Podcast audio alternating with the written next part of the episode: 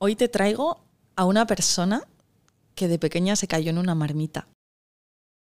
Pero no en la de la fuerza, como Bélix. Ella se cayó de cabeza en la marmita de la creatividad. Alba Bonet, ¿qué tal estás? Wow. no puedo decir nada más porque te escucho y digo, tú dices que yo me caí en la marmita, pero tú también te caíste en ella. Estábamos las dos. Qué maravilla. Qué maravilla que estés aquí. Tengo tanto que decir que soy como una niña con zapatos nuevos. Mm, hay tanta tela que cortar. Y es que Alba tiene una vida que da para, para muchos libros y para muchos episodios. Hombre, mm, vamos a contar lo que haga falta, pero te aseguro que nos vamos a quedar cortas. Tal cual. Tú y yo juntas tenemos para muchas vidas. Alba, vamos a empezar por una pregunta. ¿Tú qué querías ser de pequeña? Pues el otro día, como estaba escribiendo el capítulo correspondiente a esa pregunta en mi libro, pensé, ostras, es que yo no quería ser nada. Quiero decir, cuando mis compañeros y mis compañeras me dijeron esa etapa, ¿no? ¿Qué quieres ser de mayor? Yo solo fluía y jugaba e imaginaba e inventaba, pero no tenía en la mente que iba a crecer. Entonces era la niña que quería jugar y no me planteaba que quería ser de mayor, lo veía todo como muy lejano. Y quizás una parte de ti no ha crecido. No, que va. Y qué fantasía. Está ahí, está ahí y, y sale, ¿eh? Sale esa parte que imagina, que juega, que disfruta esa parte niña. Y no la quiero perder porque no lo considero inmadurez, mm. lo considero parte de la vida.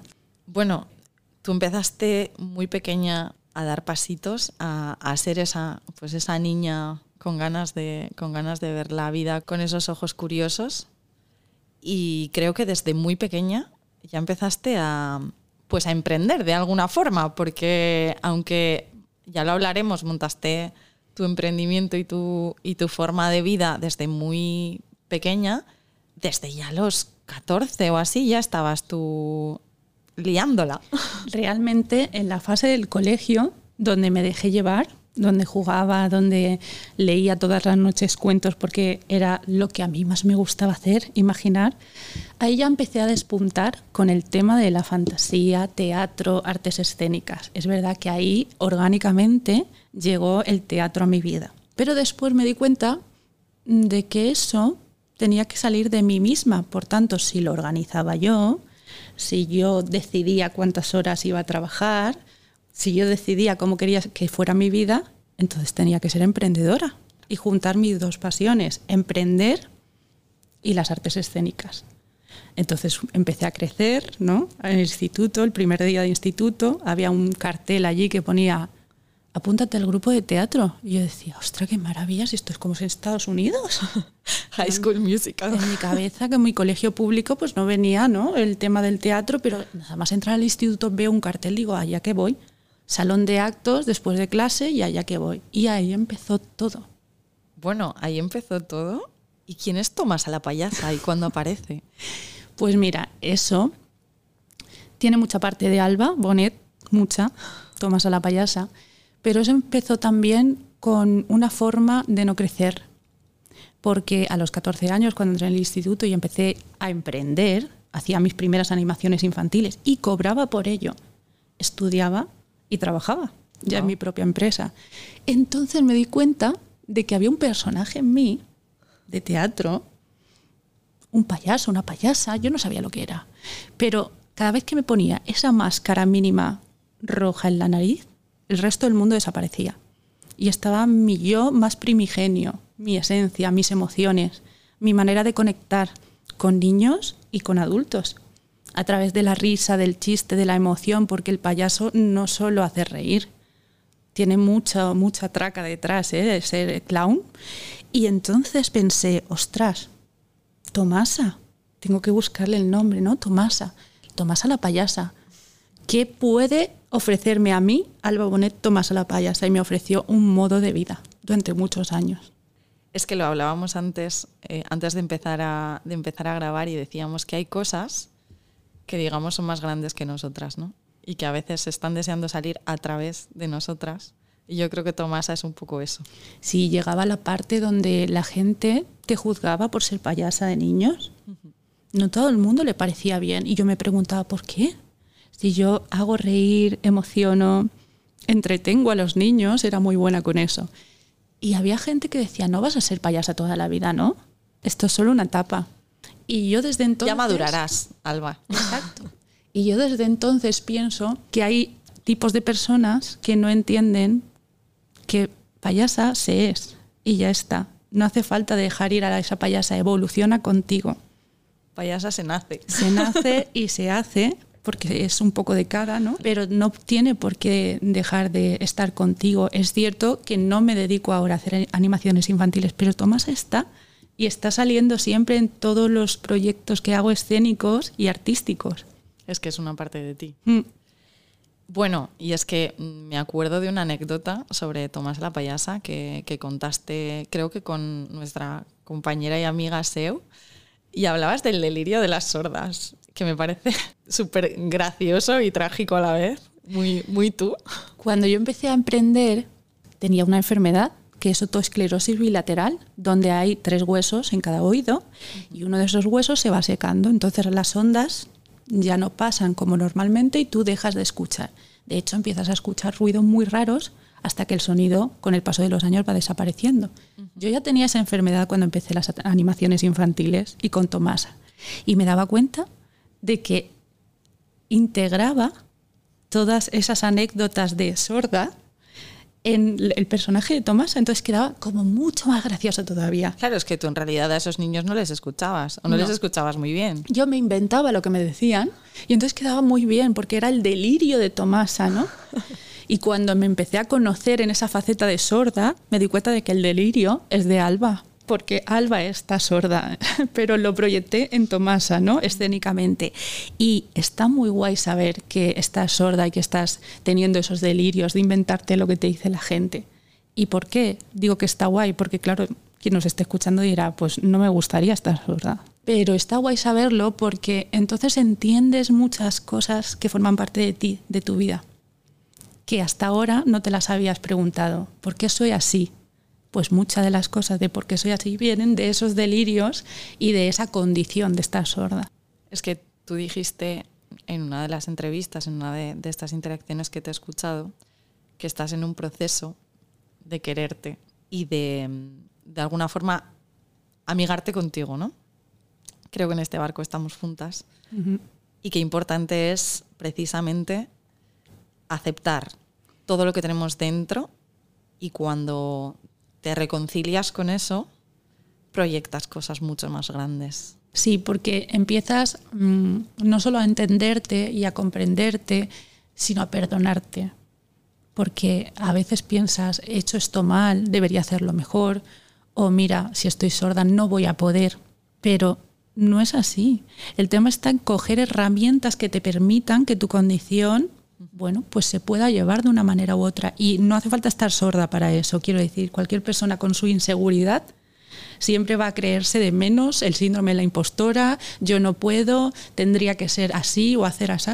No. Entonces, cuando te empiezas a perdonar es cuando empiezas a crecer, como tú bien dices, interiormente y eso se refleja afuera. La gente siempre intenta seguir a personas que te den seguridad. Por lo menos a mí me pasa, ¿no?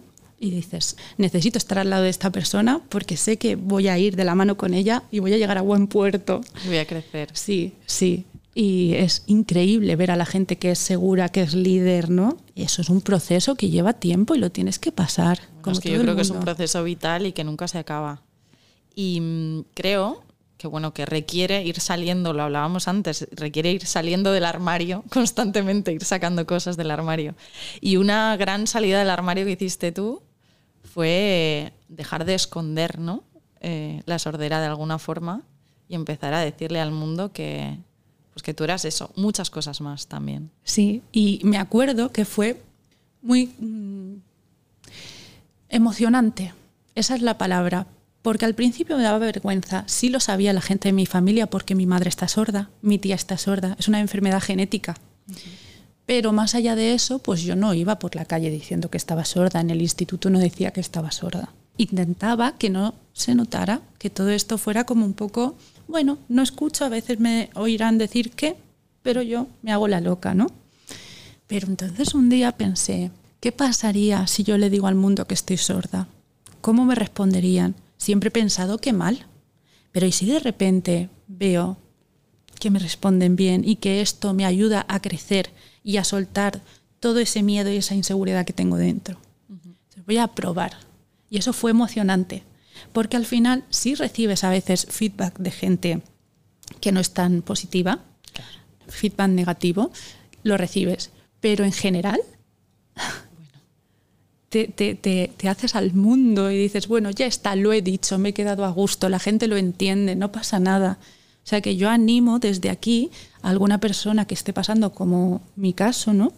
Que lo haga, que se atreva y que lo utilice también de forma creativa. Yo, por ejemplo, de todo esto estoy sacando un proyecto muy bonito de este autoconocimiento y de esta de abrirme al mundo que se llama Lo que el silencio escucha que va a ser una serie de cosas, cosas que están pasando, como mi propio podcast, como el libro, como los collages, y todo eso siempre tiene el trasfondo de la discapacidad auditiva. ¿eh?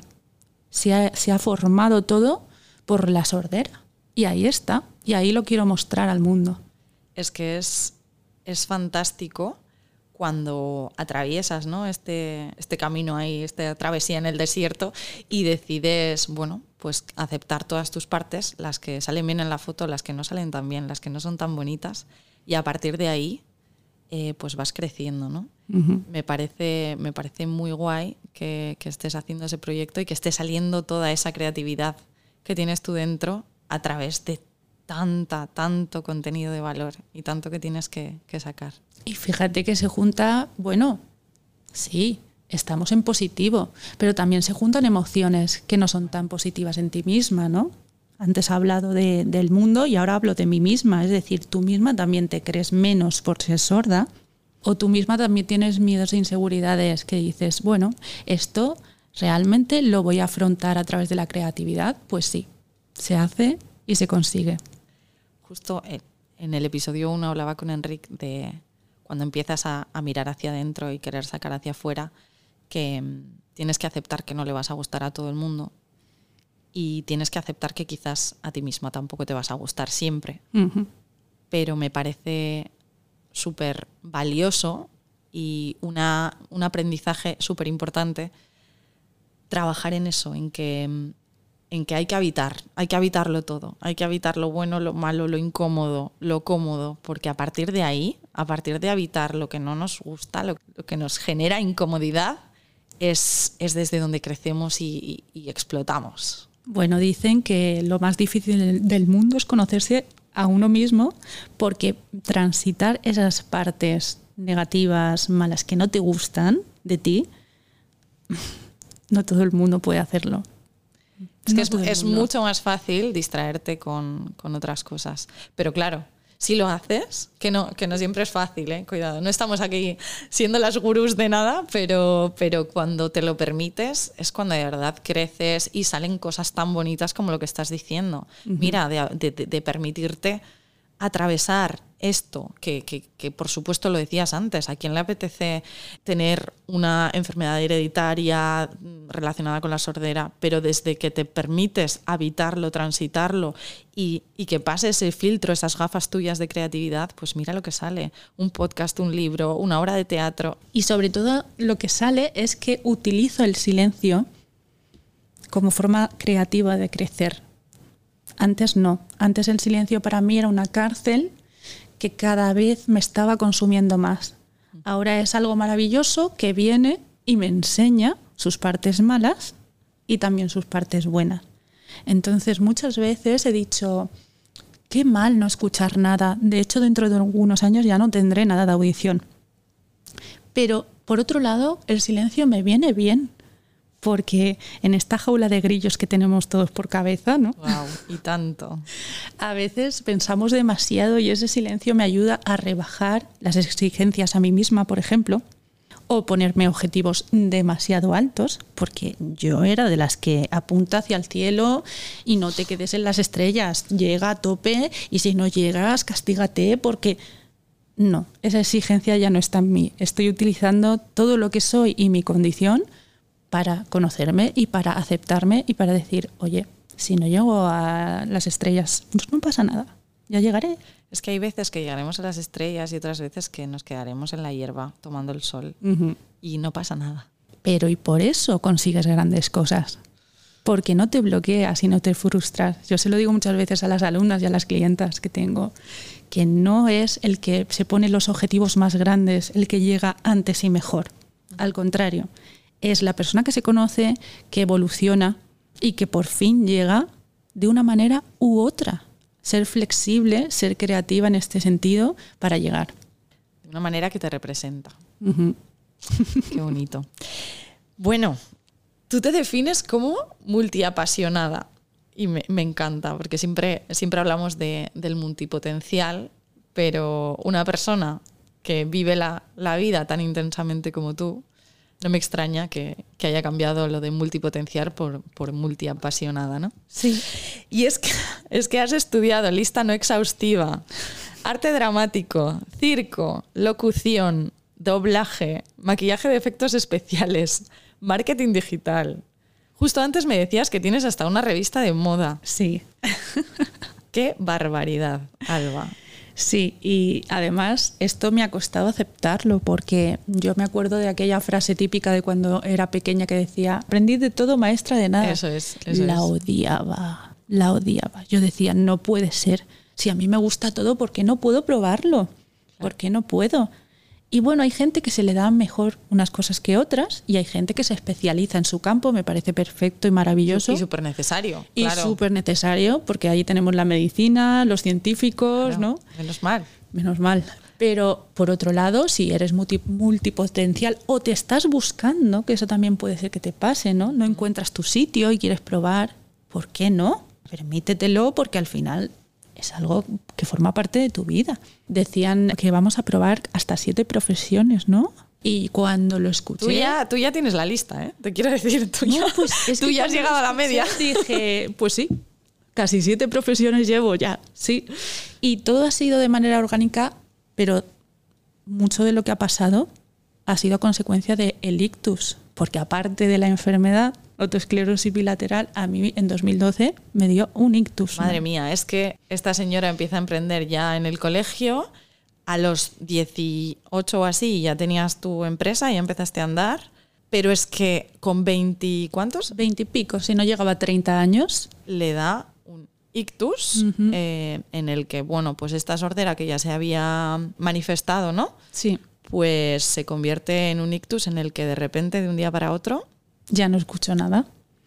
Wow. Eso, mm, imaginaos, os despertáis por la noche a madrugada y durmiendo como si estuvierais soñando y tenéis la sensación de que alguien os está cogiendo los oídos por detrás de la cabeza, vosotros no estáis viendo nada, pero no escucháis. Os han tapado los oídos. Y la cabeza tiene como un pequeño embotamiento, ¿no? Cuando te meten en una habitación muy silenciosa y cierran la puerta. Y yo pensé, esto no es normal. ¿Qué está pasando? ¿Qué me pasa? Sí. Y me fui a urgencias y me dijeron, pues es un ictus. Y un ictus es un trombo que se ha quedado justo en el conducto auditivo, ¿no? en toda la parte de, que lleva la sangre dentro del oído, un trombo muy pequeño, y te afecta de esa manera. Es decir, hay gente que no y hay otra pues que pierde la audición. Te dan cortisona, a niveles estratosféricos y te van haciendo un seguimiento, pero yo desgraciadamente pues ahora mismo tengo una pérdida del 80% de mi audición, solo me queda un 20%. Ya sabías, ¿no? Que esto iba a pasar, pero tu enfermedad digamos que avanza un poco más lenta normalmente, pero a ti, claro, te pasa esto y de un día para otro se manifiesta en su máximo esplendor. Hmm. Y, y no solo eso, sea, tú ya estás en un 80%, pero esa cortisona que decías, esa parte, esa parte pequeña, y por eso digo que Alba tiene para escribir 18 libros, hace que en, eh, en el cabo de unos meses cojas 25 kilos. En cuestión de nada, tres meses, de repente. y a todo esto vamos con que tienes pruebas vitales eh, para, ya te digo, tú, la vida te va regalando guiones, guiones de la Paramount. Sí, espeluznante. Ciencia ficción. Porque además recuerdo que yo me miraba al espejo y decía, ¿qué está pasando? Ya no soy yo. Estoy sorda y, y- y estoy hinchada. Y, y los Tú médicos te me dicen, despertabas cada mañana y decías, a ver qué pasa hoy. Claro, y me- los médicos me decían, no, es que es normal que estés así. Y me dolía la cabeza y seguía sin escuchar y todo era un bucle, ¿no? Y eso por la parte personal estaba de baja, pero es que luego por la parte profesional yo tenía mi empresa que atender Claro, claro. con las personas que trabajaban en mi equipo, contratadas por mí.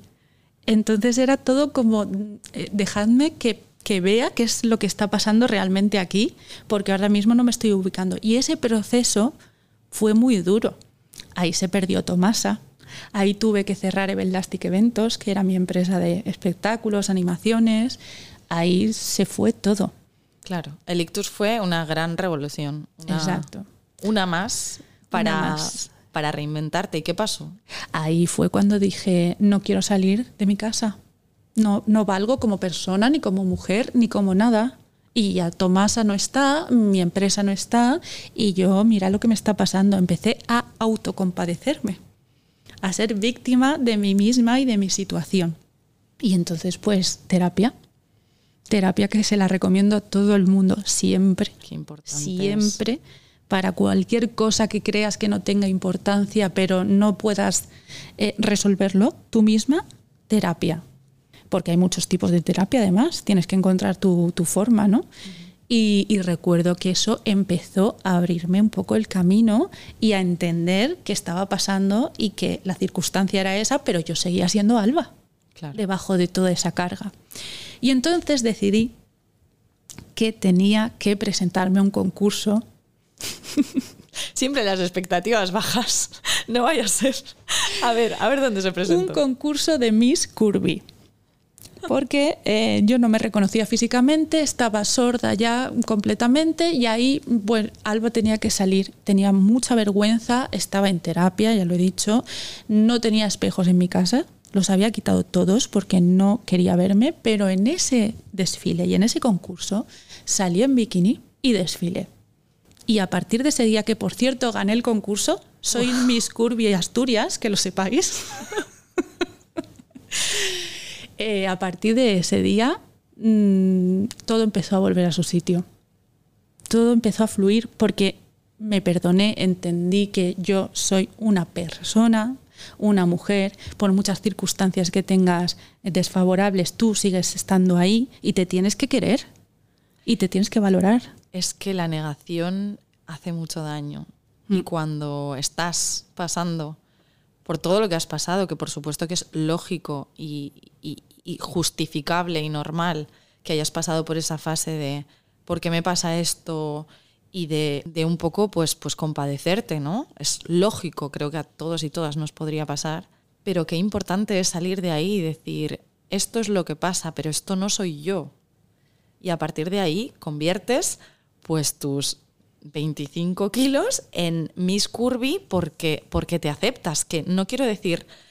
Lo, lo importante es eso, lo importante es, no es lo que te pasa, lo ponía el otro día en Stories, no es lo que te pasa, es desde dónde lo vives. Y cuando aprendes a- que el desde dónde lo cambia todo, tienes un poder en tu mano increíble para transformar tu realidad. Porque son tus circunstancias que te van a, a- a evolucionar como persona Claro. y como mujer y como todo, como profesional en todas tu- todos tus ámbitos de la vida. Pero es importante que los puedas transitar.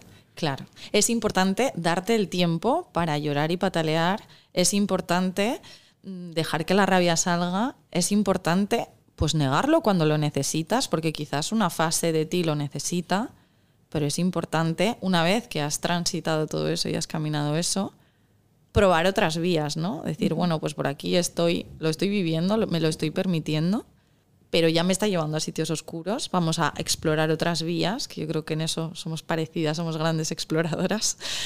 Y decir, venga, pues ahora voy a explorar el salir de aquí, a ver qué pasa, a ver si fuera hace menos frío. Y eso, justo lo que estás diciendo, lo que me permitió fue cambiar el ámbito laboral y decir, vale, no puedo seguir actuando encima de los escenarios porque no escucho al público, porque tengo mis dificultades, pero vamos a ir por otra vía, que es el marketing digital, que yo ya había estudiado un poquito para llevar mi propia empresa, entonces ahí me especialicé y además de eso, de manera creativa, porque yo vengo del mundo creativo, entonces no me voy a meter a ser social media manager de, médicos.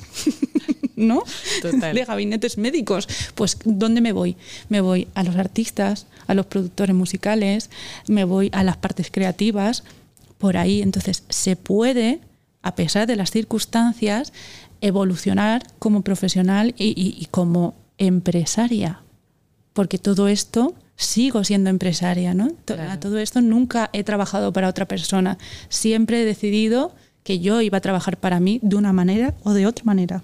Jamás. 38 años tienes? 39. 39 y jamás has trabajado para otra persona. No, no, porque me negaba y decía, bueno, mientras yo pueda ser empresaria y emprendedora, lo seré.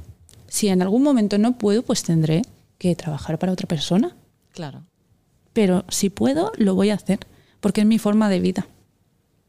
Wow.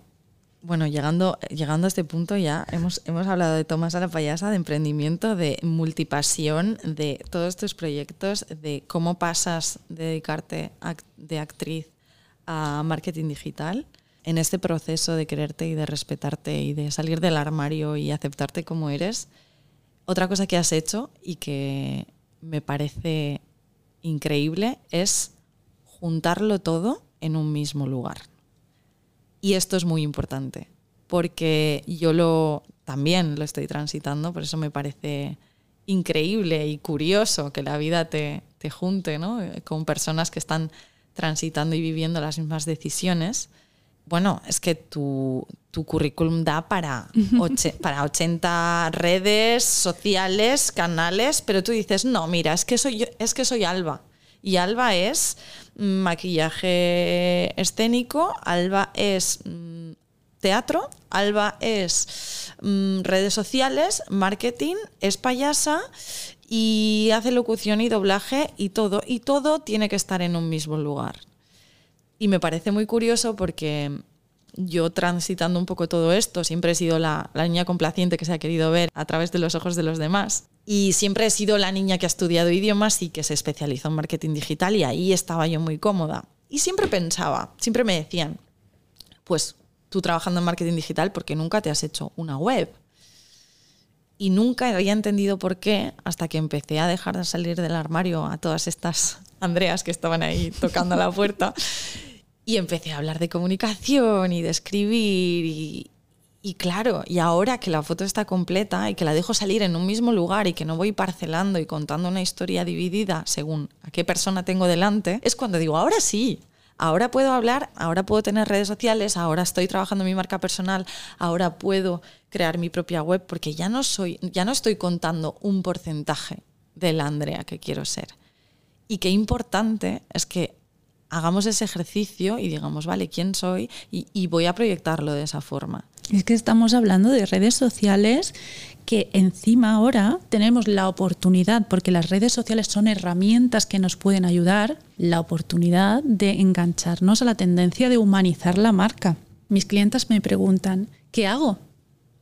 ¿Muestro solo la parte de marca mm, profesional, eh, mi trabajo y ya está? ¿O muestro lo que soy yo en realidad, que soy más? Eso solo es una faceta. Tengo muchas. Y entonces yo digo, muéstralo todo, porque ahora lo que conecta con las comunidades y con el público y con los eh, deseados seguidores, que esto es como la panacea, es la humanidad, es la verdad, es que se identifiquen contigo y con tu historia. Entonces, si solo cuentas la parte profesional donde tú solo trabajas, pues no conectas tanto. Y que hay una parte que no está, hay, hay muchas partes de ti que no están ahí y tú eres una suma de muchas cosas. Exacto. Entonces, la idea es no traspasar la línea porque hay personas que no quieren pues contar su vida personal, que yo lo entiendo, en redes. Está muy bien y es súper respetable. Entonces, bueno, encontremos esa línea. Claro.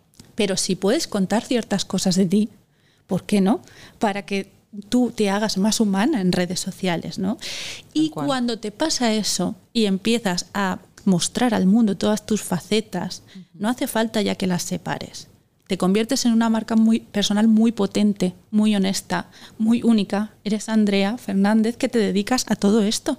Y que además, en mi caso, soy madre. Exacto. Y emprendo.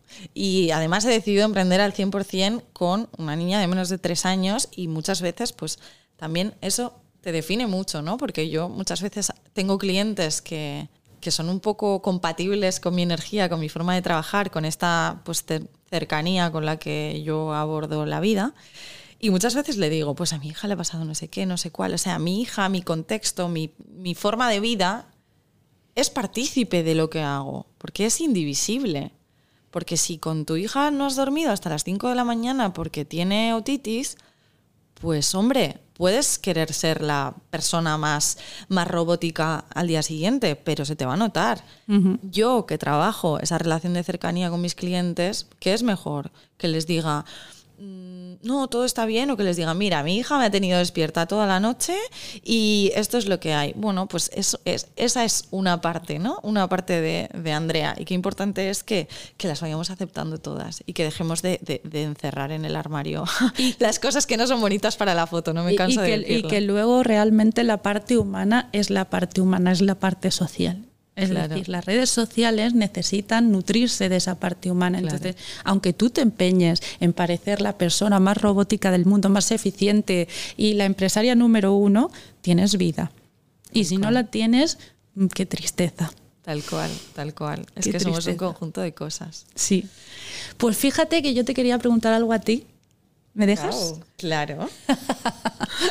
claro, claro. Porque yo te veo, tus proyectos, te he conocido en el curso de Enric, hemos hecho muy buenas migas con Andrea y con Edu, que tenemos aquí a Edu de técnico. De técnico Pensaba que no iba a salir en el podcast, pero sí. Sí, Edu, Edu, por favor, te queremos. Y claro, yo digo, Qué bonita es la vida cuando mm, de un curso online, donde cada uno está en un, un, punto de España, te conecta algo. Llámese conexión, llámese energía, llámese creatividad, llámese afinidad. Pero te conecta con personas con estas habilidades y con esta forma de vivir y de ver el mundo que es eh, tan afín a ti. Y que si no fuera por las redes sociales, por el mundo digital, no hubiésemos conseguido. Entonces a veces me preguntan, las redes sociales, el mundo digital nos está absorbiendo, son eh, malas para nosotros o son buenas. Pues depende cómo las uses. Para mí, conocer a estas personas y compartir el día de hoy con ellas es lo más bonito que te da la vida en este momento y muy beneficioso profesional y personalmente para mí.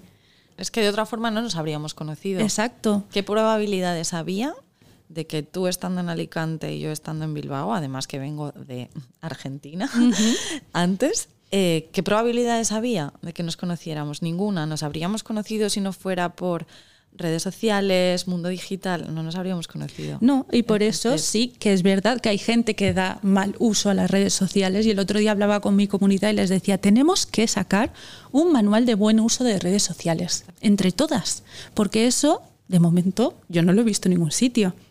Y hay muchos ejemplos de adolescentes y de niñas que vienen por detrás de nosotras que no entienden valores que antes sí entendíamos. Entonces, ¿por qué no hacer un manual de redes y contar cosas que, que, quizá ayuden a estas niñas a entender qué es lo bueno y lo malo, lo positivo y lo negativo? ¿Qué contar, qué no contar? ¿Qué mostrar, qué no mostrar? ¿no? Claro, es que nosotras hemos crecido digamos que las redes llegaron en un momento en el que ya había cierta madurez, ¿no? En nuestra, pues, pues estábamos ya un poco hechas, pero las nuevas generaciones llegan y, ya casi casi sin, sin haber salido del cascarón ya están expuestas a todo. Entonces, claro, no, no ha pasado ningún filtro. Claro. Lo que nos pasa es que, claro, los troles van a seguir existiendo por mucho manual que nosotras hagamos, pero por lo menos tener un poco de un punto de partida un poco de sensatez, de sentido común en todo esto. Y por eso yo te quería preguntar que tú, ¿qué elegirías, con qué te quedarías de todo lo que has vivido este año, este curso de podcast, este renacer que estás teniendo, esta parte creativa, esta forma de conocerte de nuevo, ¿no? La nueva Andrea que está ahora emergiendo, ¿con qué te quedas si tuvieras que elegir una cosa? Wow. Esto de preguntar es muy guay, pero cuando te preguntan a ti es divertido y me encanta. Mm, ¿Con qué me quedaría? Me quedaría con, con la Andrea que, que ha cogido el miedo y lo ha puesto en nómina. Me quedaría con la Andrea que, pues que coge esa visión que quizás le ha costado mucho tiempo, 36 años, aceptar y encajar, y que coge y se mira al espejo y dice, bueno, pues sí, pues esto es lo que eres y esto es lo que, lo que tienes que proyectar al mundo. Deja de mirarte de una forma o de una postura en la que quizás crees que encajas en los demás porque esa no eres tú. Mandar a paseo a la niña complaciente para mí ha sido la revolución de 2023. Desde que hago las cosas desde ahí, la vida está siendo mágica. Claro, y yo creo que no es fácil. Es decir, por mucho que nosotras queramos ver que la vida de repente te va a poner en tu sitio, hay que transitarlo. Entonces yo creo que también te estás quedando con ese tránsito incómodo. Es que en marzo o así escuché un podcast de Charuca, el podcast de Charuca de Jefa de tu Vida, en el que invitaba una vez más a Enrique y a Nacho y, y, hablaba de que, de que muchas veces tenemos que transitar travesías en el desierto, por eso esa expresión la uso mucho, porque la escuché ese día y desde ese día me, me, me, acompaña. Y que muchas veces estás en lugares en los, que, en los que sabes que no tienes que estar, pero estás porque, porque es lo que conoces y porque es lo que, lo que para ti es, es casa y es hogar y es muy difícil. Es, muy, es lo más difícil del mundo. Mirarte, aceptarte y decir, bueno, pues quizás hay cosas con las que hay que romper y hay que cambiar. Pues igual que hemos animado al principio a que si alguien tiene una discapacidad auditiva y no se atreve a decirlo, que se tome su tiempo y que lo haga si, si cree necesario que le va a ayudar, también hablemos de esto, ¿no? De que si, si necesitas transitar esas partes, porque al final te van a ayudar a ser otra persona tu mejor versión no me gusta decirlo porque al final la versión cambia siempre. Entonces esa frase algo más. no la utilizo, pero la, parte de ti que ahora eres en este momento.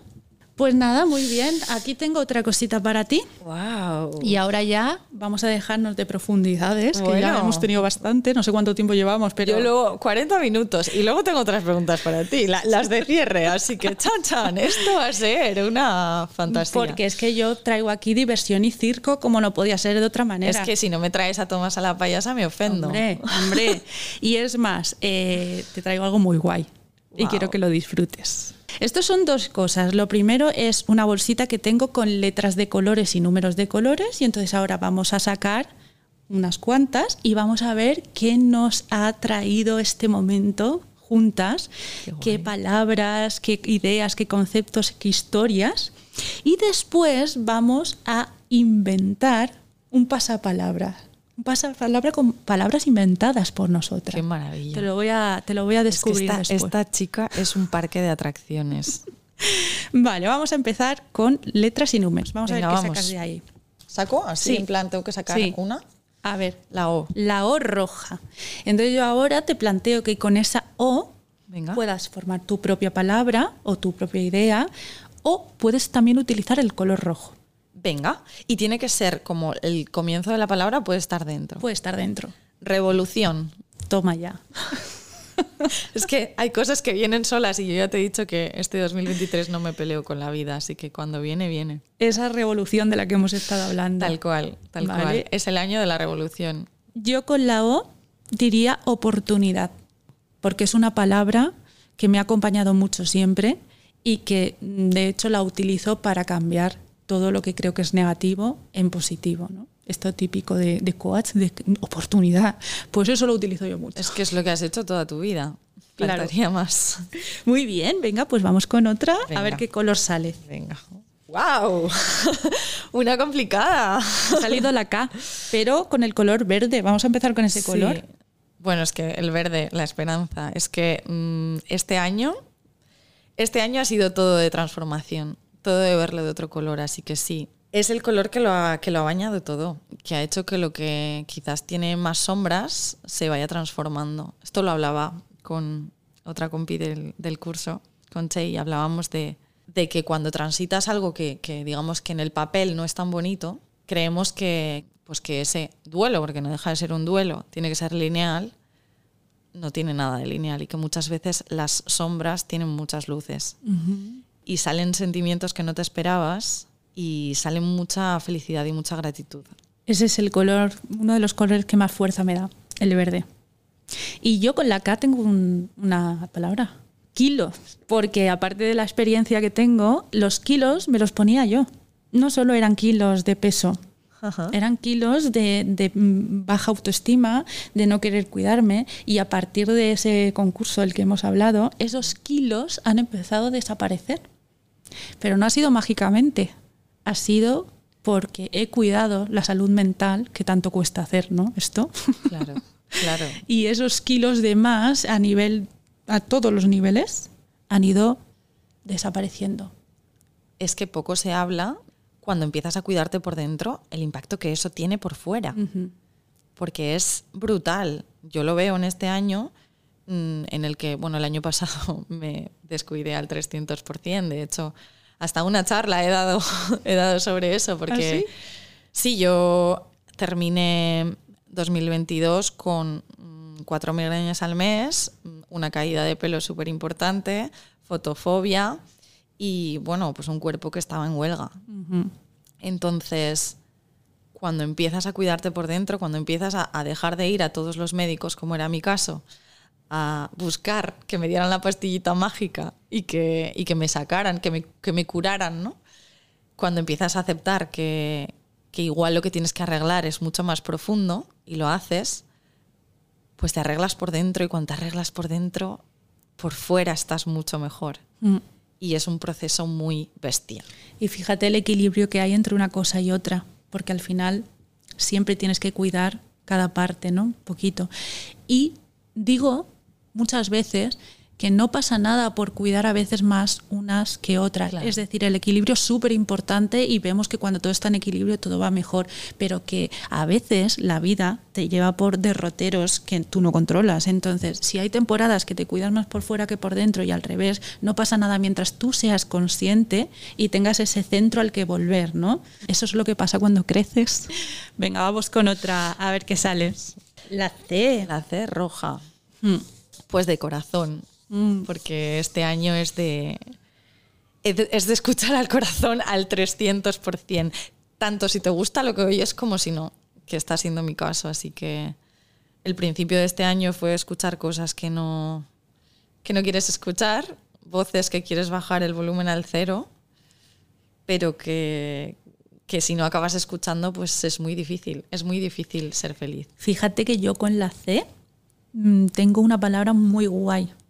Catarsis. Wow. ¿Te imaginas que empieza con la K? y quedo aquí como lo peor. Lo cortamos, lo cortamos. Empieza con C. Con la C, catarsis, porque es una palabra que mm, para mí siempre ha sido un antes y un después. Y como la hemos utilizado mucho en teatro siempre, porque necesitamos esa catarsis para entrar dentro del personaje, ese método ¿no? que tenemos para entrar en ese personaje, utilizamos mucho esa, esa idea de catarsis. De repente dejas de ser tú y pasas a ser otra persona totalmente distinta. Y eso pasa en la vida, no es tan diferente con el teatro. Sigues siendo tú, en el fondo. La esencia es tuya, pero que de repente tienes que evolucionar, ¿no? Y entonces llegan puntos en la vida que son catarsis. Tal cual, y te reinventas. Ujú. Pues qué bonito transitar estas catarsis acompañada. Qué guay porque ahora viene la parte que más me gusta, que es pasapalabra. Palabras inventadas, ¿eh? Ojo, que aquí esto no tiene una opción A y otra B. No, no, no, no. Esto es como nos salga, Venga. ¿vale? Entonces yo aquí tengo un pasapalabra y pues te voy a hacer unas cuantas, ¿vale? Venga, venga. Vamos a ver qué se nos ocurre. Con la R. señorita, una bola que te dice palabras que riman. Una bola que te dice palabras que riman. ¿Qué palabra podrías inventarte tú ahora mismo para definir una bola que te dice palabras que riman? Un rimatorio. Toma ya. Me encanta. O sea, he estudiado lingüística, así que podemos estar aquí con los neologismos. Ah, bueno, pues te voy a hacer una difícil. Wow. Claro, como va de estudiante. No, no, no, si es que soy, bueno, soy la delegada, perdón. O sea, soy un poquito empollona, soy. Ahorrar, ahorrar las lágrimas. Lacrimofagia. Esta mujer me mata. Bueno, curiosum tremens, es que ha habido mucho latín y griego en mi vida.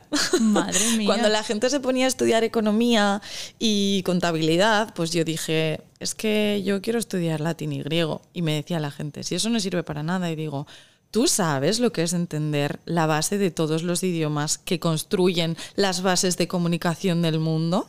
Mm, La niña curiosa estaba dando palmas. Qué y sí, estudiaba Rosa Rosae y esas cosas. Y creo que es la razón que me ha llevado a que el podcast se llame Curiosum Tremens. ahí quería yo llegar, ¿eh? Sí, sí, sí, porque te estoy viendo venir, que me has dicho al principio del podcast que la marmita, que la marmita, ya te digo que en la marmita ya estabas tú cuando yo me caí. Estaba yo nadando ahí. que aquí se está súper bien. Vale, voy a con la última. Mm, ¿Fácil o difícil? Venga, lo que tú quieras, la que te vibre. Le voy a hacer una difícil, pero porque me la va a sacar. Con la X, una mona chillando. Una mona chillando. Shita.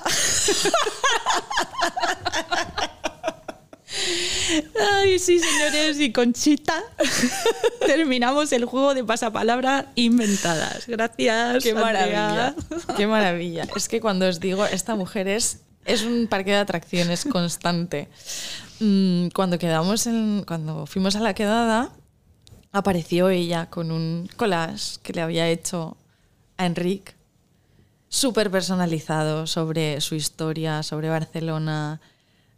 Nos regaló un collage a cada uno sobre su proceso de catarsis que está transitando. Todo lo tiñe y lo bañe de curiosidad.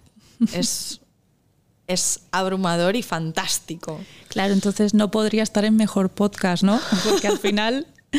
Había que venir aquí y llegados a este punto, yo quiero hacer las dos preguntas que le hago a todo el mundo que pasa por aquí, porque como, como llevo ya diciendo en varios episodios que he grabado, Curiosum Tremens es mi excusa para conocer a gente curiosa, es mi inversión en mentalidad, porque, porque estar con personas como tú es un chute de energía increíble. Y siempre intento hacerles dos preguntas. La primera es, ¿qué es para ti la curiosidad?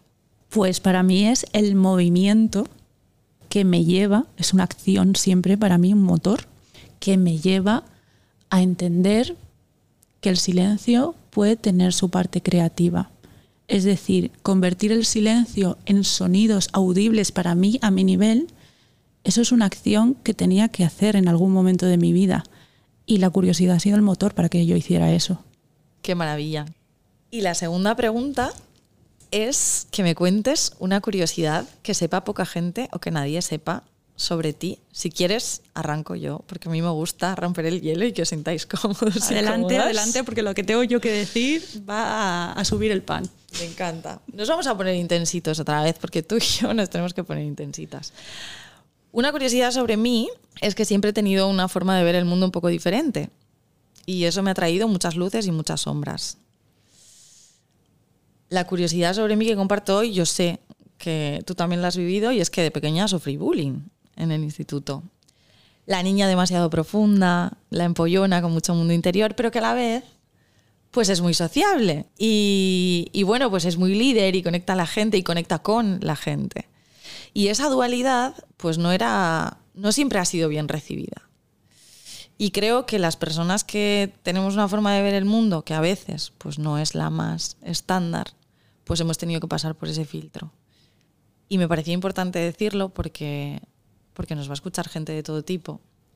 Y mm, aceptar que ser a veces tener una forma de ver el mundo diferente te va a exponer a cosas buenas y a cosas malas, te da muchas herramientas. Y bueno, pues que a veces mm, haya personas que transformen eso en algo que no sea del todo bueno, no significa que tú no puedas darle la vuelta. Qué bonito.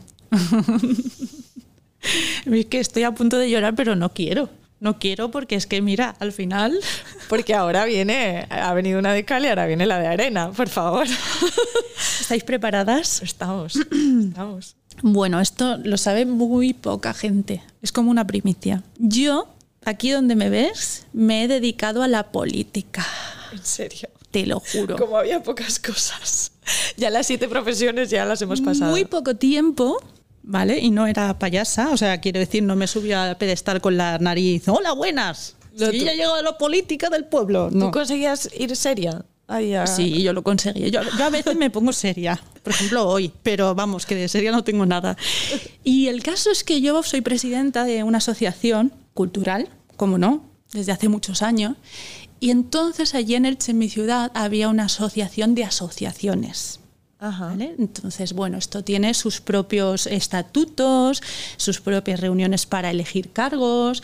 Y entonces, bueno, pues había que elegir a una persona que ocupara un cargo. No recuerdo ni cuál, pero un cargo político de allí de Elche. Y allí me presento yo, Tomás a la payasa. Tomás a la payasa llega a la política. Claro, y entonces tuve que hacer campaña.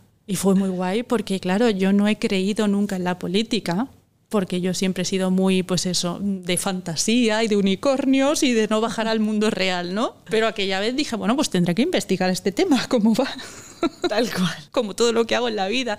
Y allá me fui yo a hacer mi campaña, hice mi campaña, pidiendo mis votos, hablando con la gente para que me votaran a mí, a Tomás a la payasa, para ese cargo tan importante. ¿Vale? Entonces, otro día te explicaré que me llamaron por teléfono y me dijeron, olvídate de ese cargo, ese cargo es mío. Y desde entonces dije, wow, sí que existe la ecuación en la política, qué fuerte. que todo esto que es, que es verdad. que es verdad, que no es una fantasía, una película que yo me he montado aquí jugando a ser política. Y entonces dije, bueno, quizá no sea lo mío que me, que me amenacen por teléfono para un cargo que ya ves tú, que tampoco era... Pues sí, señora, fui política por tres meses. A mí me explota la cabeza. ¿Lo ves? Tú que me estás escuchando, tú, tú ves que esta chica tiene mm, 80 libros dentro de sí. ¿Lo ves?